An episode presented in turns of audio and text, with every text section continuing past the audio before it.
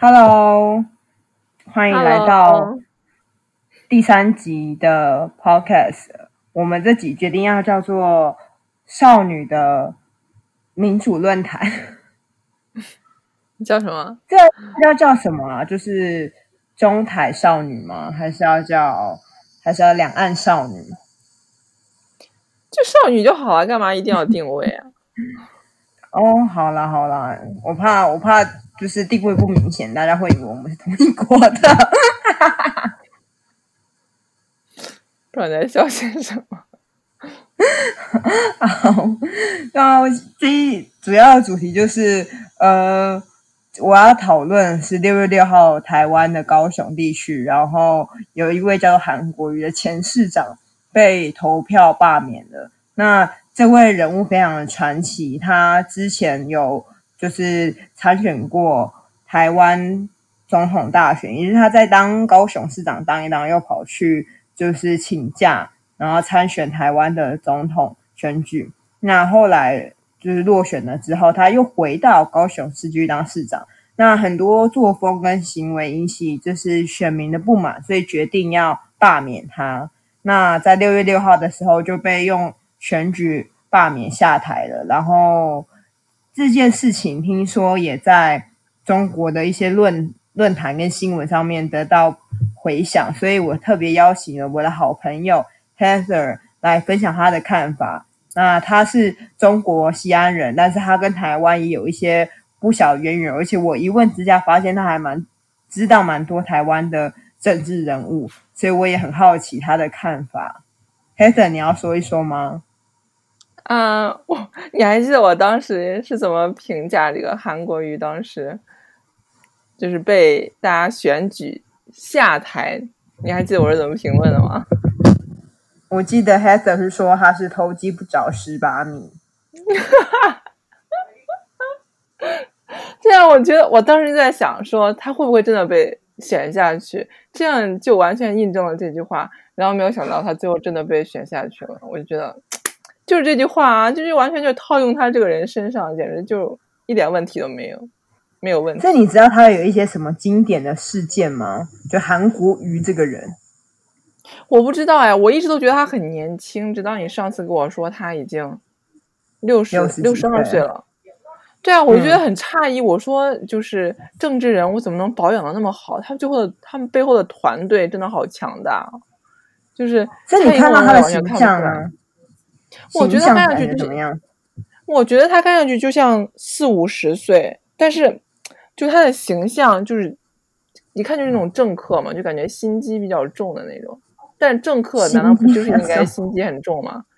对啊，政客难道不就应该是这样吗？难道他把所有东西都写到脸上？所以我觉得他看起来不像是勤勉然后朴实问政的人。嗯，他不像。还好吧，对，你没看错，他就是这样子，他就是非常的不勤勉，也不朴实问政，然后导致大家罢免他。然后一些经典的案例，像是他，他是比较油嘴滑舌的，所以当时就是在选举不是会有一些辩论会嘛，然后他就说台高雄一定会发大财，然后就会创出创造出一些口号，叫做呃货出去人进来，高雄发大财之类的。啊，我觉得政客就是卖嘴，这个简单简直太正常了吧？你看美国的大选，所有的人在选总统之前都会有那么多口号，但是最后实践了的东西可能都不到百分之十，所以这很正常啊。那你肯定是要有口号，不然哪有人选你啊？这很正常。我觉得油嘴滑舌可能也是政客的特征之一吧。嗯，他还蛮可能会创善善于创造个人魅力，但是也因为这样就很容易树敌嘛，就是大家不吃他这一套。上次我上次跟你说，你要当棋子还当筛子之类，就是没有人知道他在讲什么。然后，所以就是他被罢免之后，就是其他的国民党，就是我们会说韩粉，就是韩国瑜支持者，就要发动一些报复性的罢免。他们也想要去罢免其他不支持韩国瑜的政治人物，然后就等于是互相罢免来罢免去。然后，呃。其中一位首当其冲的，就是一位呃女生的民意代表，叫黄捷，嗯、然后还蛮年轻的。然后，但是他当时为什么会红呢？就是因为韩国瑜刚刚问政的时候，在就是这个高雄有一个叫自金区，就是一个经济特区。然后他在就是咨询的时候，议会质询他的时候问说：“这个韩市长，那请问你要怎么执行？”那韩国瑜没有回答任何的东西，他就说：“我们要发大财。”然后他说：“市长，我知道我们要发大财，但是请问你要怎么执行？”韩国瑜就说：“高雄发大财。”然后会有人戏称说：“这是在 NPC 质询吗？”然后那个女生的议员直接在这个。议会的时候大翻白眼，那就是也是比较做一些比较特殊的行为，然后很多人就说他这样不得体、不专业，然后然后就觉得很讨厌他，觉得他如果要反对就是反韩的人士的话，第一个就要先罢免他这样子。嗯，可是我觉得就像政客答非所问也是一件蛮正常。你看，比如说特朗普，就是你问他十句话，他可能。八句都不是在回答你的问题，他们就装装疯卖傻吧？可能就是直到说你问的问题切入到他的利益点，他才会给你说。但如果那些问题他他的他就会回避这样子，对，就开始跟你那边乱扯，又不能说哎，我不知道哎，这个问题我不知道该如何回答，这样难道不会显得更傻吗？所以可能就说一些有的没的。哎，那在中国的讨论上面是怎么样针对韩国语做讨论？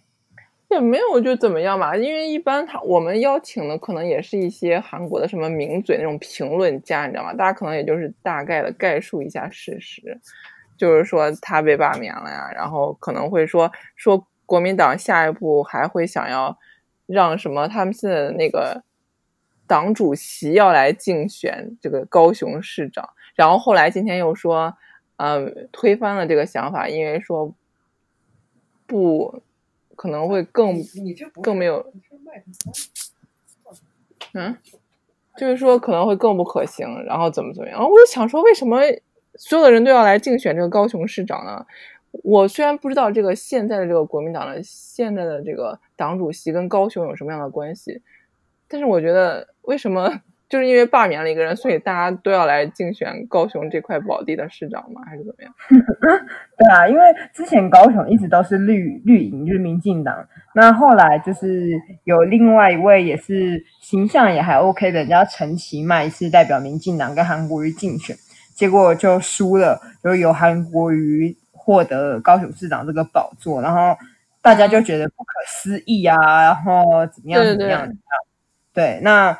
就是，所以被罢免这件事情，大就是大家是很平常心的在看待说，哦，就是有一个被罢免，然后没什么了不起的嘛？还是你们会特别觉得？因为我知道，就中国是没有选举跟罢免制度，所以会有那种，诶，他被罢免了，然后很特别嘛？因为其实就连台湾人会觉得很特别，因为这个门槛是蛮高的，那你一定是非常讨讨人厌，才能够做得到被罢免这件事情。对，是要有多少票，还是说有多少的达到多少比例才能被罢免？对，它有门槛。嗯，对，你说你想知道罢免门槛吗？我我当时是觉得，因为当时他不是有请假嘛，去台北啊或者其他地方跑着去做自己的宣传，然后当时请假请的时间还蛮长的吧，好像是有一个月还是有多长时间？然后当时我看新闻说，就是民众已经觉得有一些不满了。就是因为你刚坐上市长这个位子还没有坐热，嗯、然后你就抛弃选你的民众，然后想要去选这个更大的一个席位，他当时肯定就会说啊，我想要服务更多的人。但是说你选你的这些人还没有被你服务好，然后你又想要去通过想要试图通过这个过程一步登天，就是有一种底基底没有打好，然后又想要往上冲，但是最后全部都垮下来，就这么一个即视的。就感觉底部没有坐稳嘛。我们因为我刚刚又查了一下，我要就是跟你讲正确的资讯哈，要分三个阶段。第一个阶段是提议，就是选百分之一的选民签署说，我提议来投票罢免韩国瑜。然后这个提议过了之后，要进到第二阶段，要有百分之十的选民签署联署说，好，我同意这个提案，我们来罢免韩国瑜。然后最后一个阶段才会进到投票。要投票的话，要有效同意票数大于不同意的票数，也就是你那个选票会写同意罢免韩国瑜跟不同意罢免韩国瑜，有效大于呃呃有效同意票数大于不同意票数之外呢，而且这个要达选举区总数的百分之二十五以上，就通过。嗯，对，你觉得这个制度是感觉怎么样？制度感觉还蛮合理的呀，就已经有三个阶段了吗？对，所以最后他的结果是同意票，同意罢免他的有九十三万票，不同意罢免他的就是要始终的支持他的只有两万票。嗯，所以我想知道，我现在不知道，就是他当时胜选的这个比例是多少？你能查到吗？我看一下，就比如说，比如说一共有五万票，可能当时支持他的是两万六，然后不支持他的是两万四，然后现在等于说是有六万票的人，六千票的人反水，然后八十九，八十九万票，八十九万票。嗯，现在罢要罢免他的有九十三万票，比支持他当时投他就是当总呃当市长的还多 啊。所以高雄一共有多少票？我看高雄有效选举有效选举票数是不是？嗯，我不知道，我要查一下。我来看一下。嗯。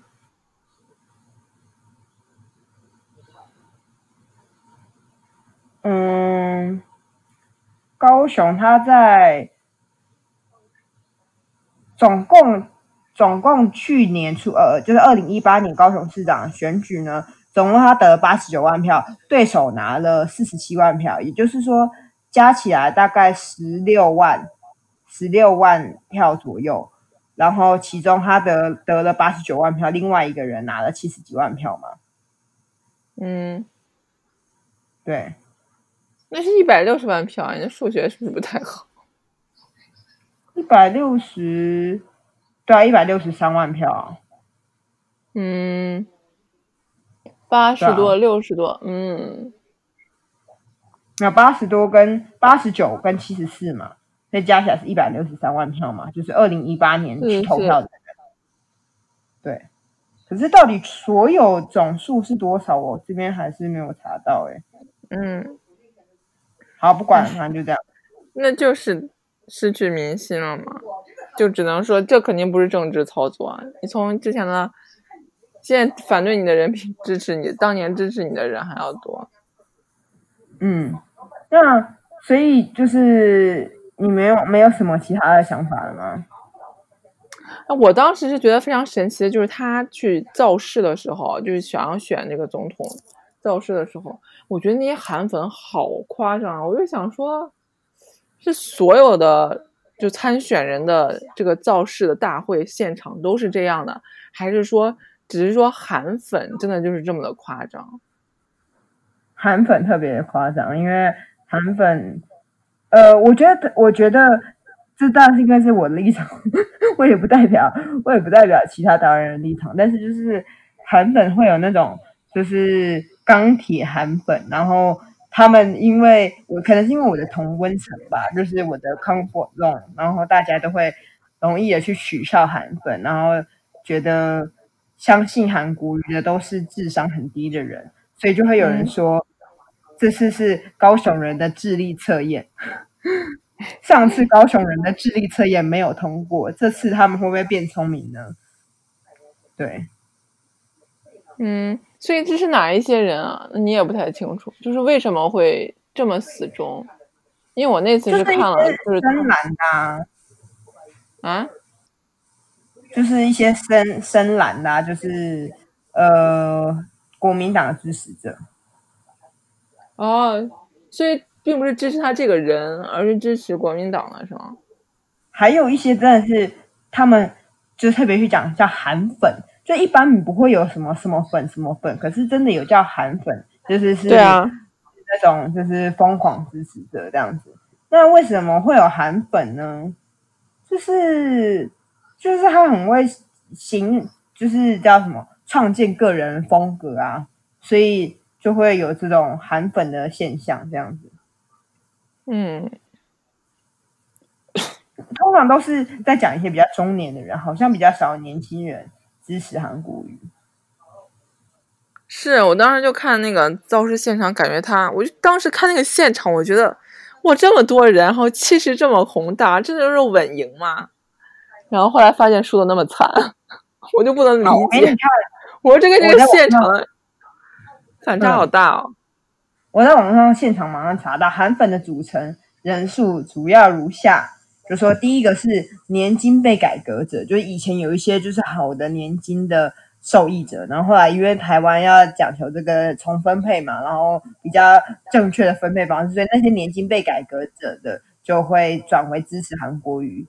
然后第二个是威权体制的缅怀者，对民主社会运作不安者，再来是没有分配到满意的经济果实者。还有统战下两岸交流的获益者，中共渗 中共渗透的获益者，再来是中国民族主义的信仰者，最后还是反社会者。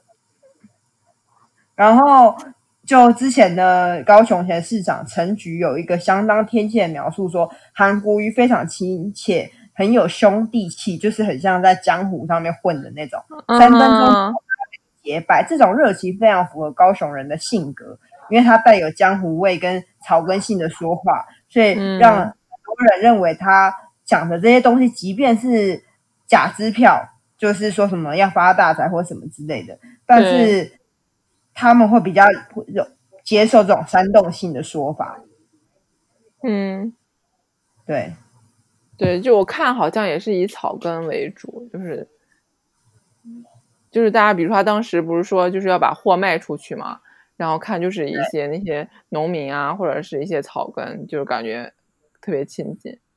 不过他也算是一个比较成功的一个政治人物吧，能把自己的这个形象，就是草根形象能塑造的这么好。只不过最后没有，最后没有得到正儿八经的成功，但是也算是树立了一个蛮成功的形象。那你知道还有知道台湾哪一些政治人物吗？政治人物，我就不得不提到王金平。对啊，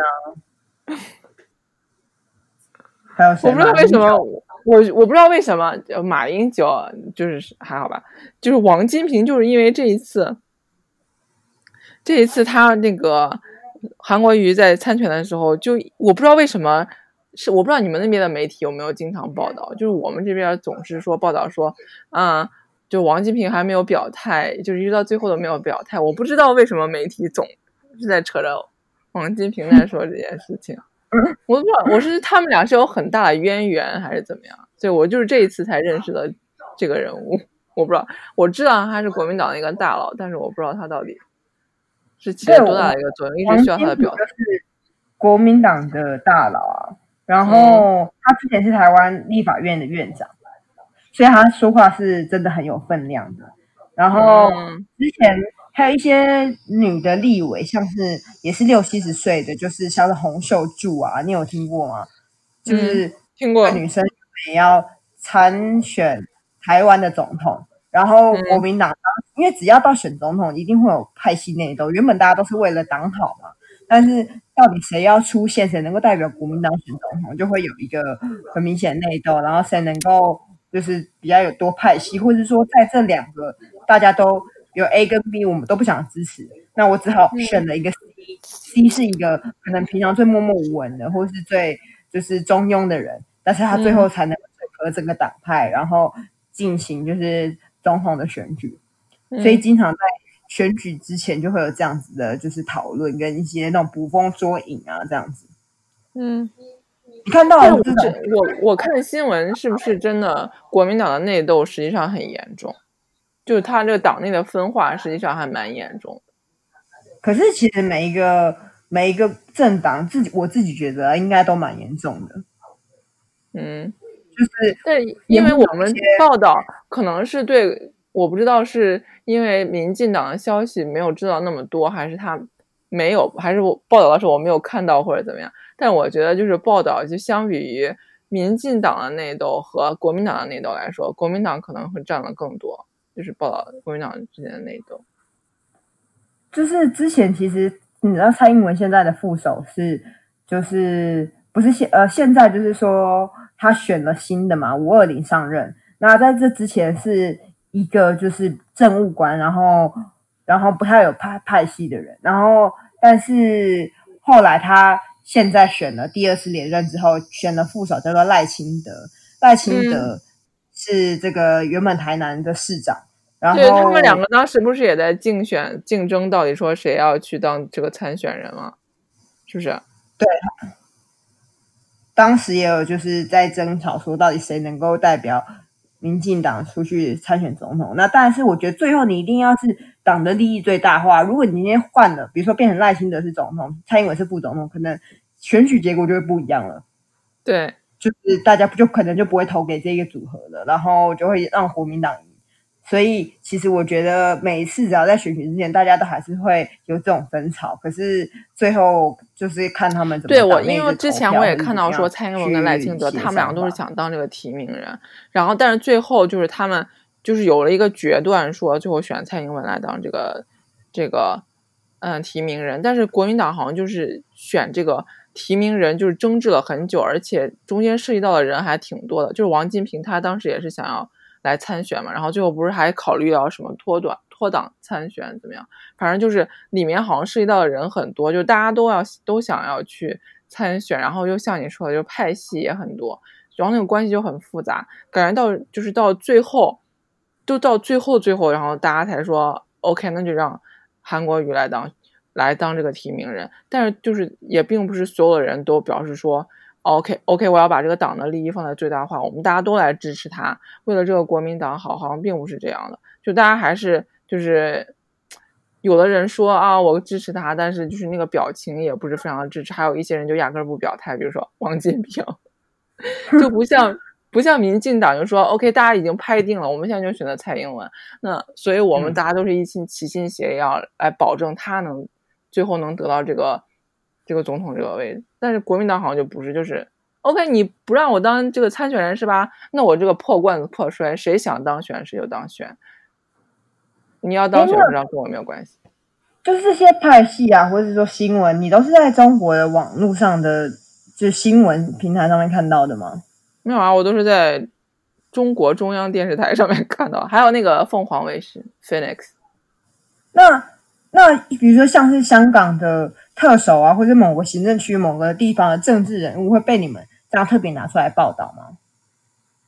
嗯，香港一般就是特首啊，特首的报道也蛮多的。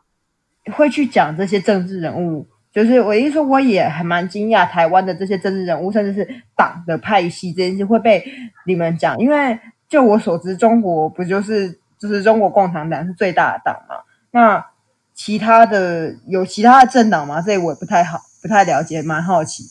但是有其他们能够我们这里也有国民党有就是一些对，就是一些很小的党派，话语权能有多少，我也不好跟你说，因为我也不知道，我也没有参加任何的政党。哎，可是不是听说这个要变成社会的精英，一定要入党吗？那我就不是社会的精英了，被你发现了。或是说，因为我一个我之前也有一个就是硕士班的同学，然后他来念就是我们社会学系，我先暂时不透露哪个大学，然后他就写了类似跟政治社会学有相关的，你知道他的论文是什么吗？他的论文是软性的极权主义，嗯、然后我们就一直很担心他回中国的时候会被抓走。但是，我就是会问说什么？听说你每次他每次回中国，就是从台湾回去的时候，都被抓到一个小房间，然后去问一些他的这个思想的问题，这样子。然后真的吗？他跟你说了吗？对，但他就说他也不好意思说的很清楚。但是我们那时候在聊的时候，他就说，主要你不要去写的很明显，比如说哦，比如说共产党与民进党的比较，就不要写这种，你就写一些比较。玄的啊，软性的极极权主义，那你看起来是在用政治学或者社会学分析，但你也没有明指说是谁，你可能只是在研究一个理论啊，这样子就是比较算是擦边球这样子，然后我们就觉得超级搞笑，嗯、就是也不是搞笑，会觉得哇，还蛮特别的。我我不知道哎，因为一般如果你又去了台湾，然后你又要把政治扯在上面，可能还听不到我说话吗？现在听得到，你再讲一次。我说就是，如果你还去了台湾，然后你还要把政治扯在上面，可能还挺敏感的吧？因为毕竟还是这么一个关系，两岸。哎，那你有你有跟你的朋友，或是说，嗯，或者在新闻上面会怎么样讨论到香港跟台湾对中国而言是一个什么样的一个角色吗？因为我刚好也想蛮蛮想跟你聊香港的事情的。香港就是中国啦，这没什么好说的吧？所以他们最近的抗议啊，比如国安法啊，或者是国歌法啊，然后反正总之还有之前那个反送中的这个逃犯条例，也是有闹了很多风波嘛。那你怎么看香港这些案件？我觉得香港跟台湾不一样啊，台湾这个就是有历史上的问题，但是香港没有啊，这个问题早就解决了。我在上小学的时候他就已经回归了呀，他当时是他在一九九七年回归嘛。对啊，他被非法侵占，然后到了时间就回国了，这就很正常。只不过就是因为当事人受到教育吧，你突然就是比如说像我上次跟你说的，你活了四十年了，大家一直告诉你说你是英国人，然后突然有一天，你四十一岁的时候，有个人告诉你说你是中国人，那你肯定不肯认啊。你前面四十年都是那么过来的，突然有个人告诉你说你不是这样的，那你肯定不肯承认嘛，是不是？那肯定会有一些人不能接受啊，这也很正常。哎，那对于他们，呃，我的意思说，如果他们是中国这件事，他们也没有否认，只是对于一些比较严格制度的调整，就是说明明他们在中国这么久了，也没有所谓的国安法，也没有所谓的逃亡条例，为什么突然要增设这些条例来限制香港人？是不是中国政府也别有居心？他们如果站在这个立场，你怎么看？什么叫做别有居心？你如果台湾天天都这样打砸抢的话，你觉得你作为一个民众，你活在那个环境下，你觉得安心吗？所以你的意思说，假设即便他们同意他们是中国的一份子，但是他们因为中国政府也是为了这个社会秩序，所以才立了这个法案，然后就是本质上这两件事是不冲突的。我觉得是那个是起因吧，因为你像你说的，回归这么多年，大家都没有说过要。要去颁布一个这个法律，但是为什么突然颁布？那一定是有原因的。这个原因就是因为前那个长长期的这个暴乱，经济啊什么都是各个方面都受到了影响，才会说要有一个东西来限制住它。什么东西呢？就是法律嘛。如果大家一直都过得平安无事，过了自己的日子，然后又是经济啊什么安全啊各方面都是很好的，为什么要突然颁布一个法律？这不是没事干吗？嗯。所以那。香港人原本就像你说，他也许觉得他以前有英国的影子，或者说他是一个比较相对于中国是自由民主的一个地方。那如果今天被被颁布这法令之后，他们觉得受限了，然后原本说好的一国两制不再是真正的一国两制，这个民主就已经渐渐消失了。这个可能是大部分香港人的看法。那至于他们有没有暴乱，那是因为他们要出来抗议，说我们想要争取回我们的民主跟我们的空间嘛。那在这样子的一个状况之下，你有什么看法？就是他觉得我想要一国两制，我想要原本那样子的制制度，那香港人的秩序可能由香港人来维护等等的，就是一国两制这件事情是他们可能不断在强调的。那你觉得呢？你不觉得很搞笑吗？以前一直都是一国两制的时候，他们也有各种问题，说我们不想要这样，我们想要自己完全独立，怎么怎么样。然后现在突然说，嗯，OK，你想要，我现在连一国两制都不给你了，因为。给你自治，你发现自治不了，完全天天都有暴乱，那我就把这个主权收回来，我来控制你，让你不再有暴乱了。起码这个时候你要跟我说啊，我觉得一国两制挺好的，你不要收回来，我又想要这个东西了。那就如同是一个分手了之后，你又跟我说我还想要这段感情，那你之前干嘛去了？哦、所以因为我觉得它就分好几种，有些我觉得像台湾也是一样，就是。现在算我们叫做中华民国，可是很多人会觉得说，为什么还会有台独这个议题？是在他们认为台湾也没有真正的独立，所以台湾必须要脱逃脱出中华人民共和国以及中华民国这两个所谓两岸的关系的话，必须要由台湾证明才叫做真正的独立。那可是相对的，也有人安于现状，觉得我 OK，我现在就是台中华民国，我也不隶属于中国，那这叫华独。那也有人是统派，就认为两岸应该要统一。那在两岸的统一这个这个立场里面，又有分，他觉得应该要由中国来统统一台湾，又甚至更极端的统派是认为中华民国应该在统一中国。就是这四种光谱，其实在台湾都是存在的。这种非常极端的统派，就是当时他们可能打仗打到一半，然后就说好，现在各自一边一国了，是中华民国跟中华人民共和国。他们也觉得不能接受啊，中华民国应该才是老大，所以我们应该再回去统一中国，也有这种立场。嗯、那我觉得回到香港的立场也是一样，就是有些人是港独，我不管是不是中国的，或是我回归一九九七的，我一直觉得香港就是必须要独立，这是。嗯那种有点偏向偏向台独的，嗯，一种是我觉得哦，那我觉得我能够接受一国两制，可是香港还是要站在一个比较特别的地位，比如说它是要自治区或是经济特区等等的。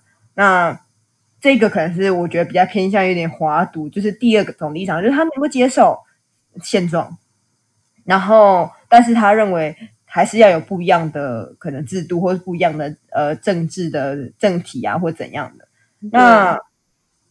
所以，大家毕竟想法不一样嘛。对，现在又改了，所以变成是这两两派的人都会出来说要走上街头，一个是港独的，一个是认为需要保持一国两制的。嗯，那那讲在讲到这个时候，就是所以现在美国或是其他一些国家不是就出来说，诶，觉得中国这样子不太好，因为他们觉得香港需要保持高度自治。那你怎么看其他国家？就是有点他们出来发声的这件事情，我觉得就很搞笑啊！你就比如说，你说现在台中现在开始暴乱，也不也不知道是因为什么原因，可能就是有一些人他觉得说我想要更多的工资，或者我想要更高的就业，然后他们就开始。以这种理由找了一些完，就是旁边没有工作啊，或者长时间没有工作，或者是一些，哎，就是找了一些人来进行这些打砸吧，打砸抢烧，就是会影响到旁边正常人的生活。然后现在德国或者是美国突然告诉你说，哎，你台湾怎么能这样？你要是再这样的话，我们要跟你断交了哦。你要是再这样的话，我们就要派兵了哦。你要是再这样的话，我们就没有再给你们有任何的什么。就是关税上面有任何的优惠了，你就会想说，哎，关你什么事？这是我现在岛内一个市区发生的问题，都不要说其他的台北市或者台南市有没有这些领导人有，就市长或者是议委，他们有没有什么权利来干涉？都不要说这些地方有没有权利干涉，更不要说离得那么远的美国或者德国了。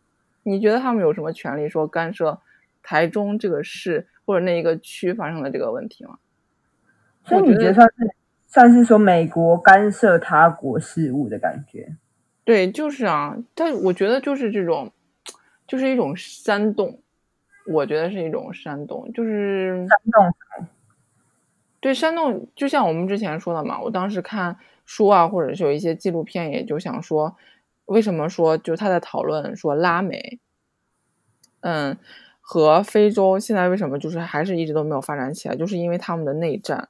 就是因为内战内耗特别大，你根本就没有任何剩余的生产力去发展了，就全部都消耗你，你整个国家的这个生产力全部都已经消耗在平定内乱里面了。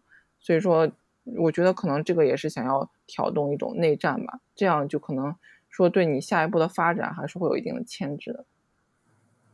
所以，因为我觉得，当然这是一种想法，就是。呃，你说美国是为了要让中国这个无法稳定的持续发展，因此，他透过这个方式来让中国跟香港产生一个内战状态。嗯，跟有要不要干涉他国事务？比如说，今天我有一个政治流亡犯，然后我跑到大使馆去寻求庇护，这是不是干涉他国事务？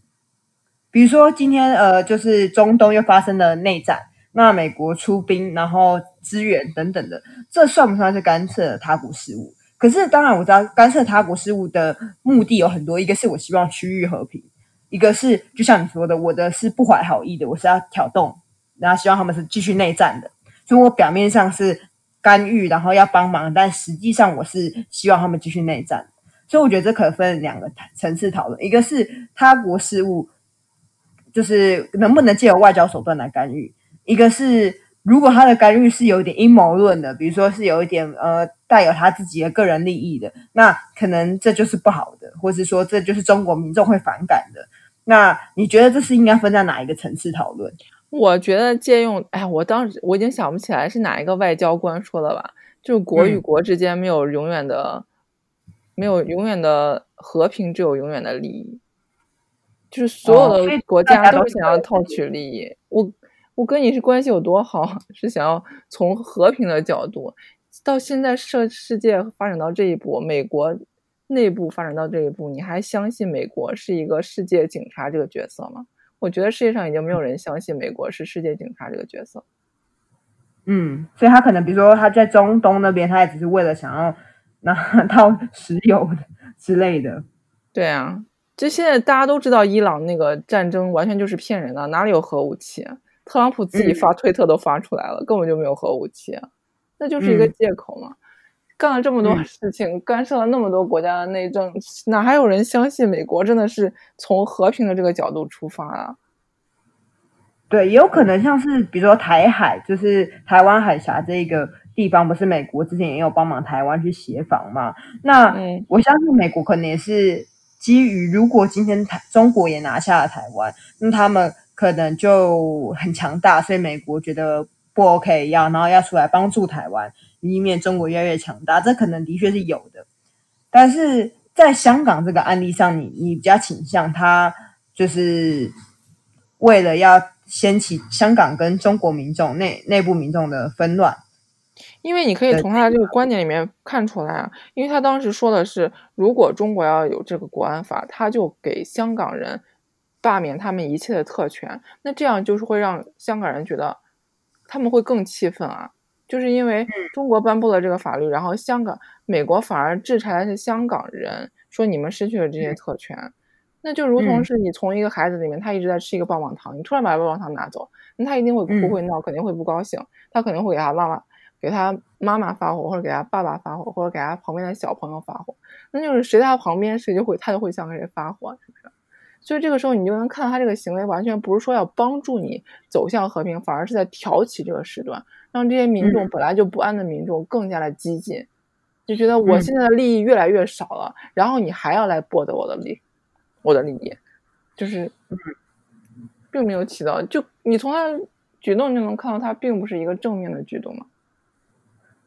那所以就是现在一般的民众都是看到他们有点在就是争取自己的，当然想香港民众争取自己的权益，但是是比较属于偏向比较漠不关心的感觉喽。中国应该比较少民众会支持香港民众吧？我们以前一直都不觉得有什么香港民众和中国民众的区别，因为我们觉得大家都一样的啊。我可能觉得我不知道香港。香港民众是不是真的觉得他们自己优于大陆的民众？因为我没有去过香港，嗯、我不能说。我一直觉得大家没有任何区别。但如果他以前觉得他自己优于我们，现在要觉得他觉得他要降到跟我们平级，他会有一些不爽的话，那我也没有办法。因为我一直都觉得大家都是一样。你一直觉得好像自己以前是怎么样，在天上嘛，你现在要掉下来，那不好意思，那你就掉下来。那那上礼拜我传给你那个。台台湾有一位歌手，呃，不叫歌手，叫艺人。啊，啊我还没有去看。在家。他唱了一个《Oh China》。嗯。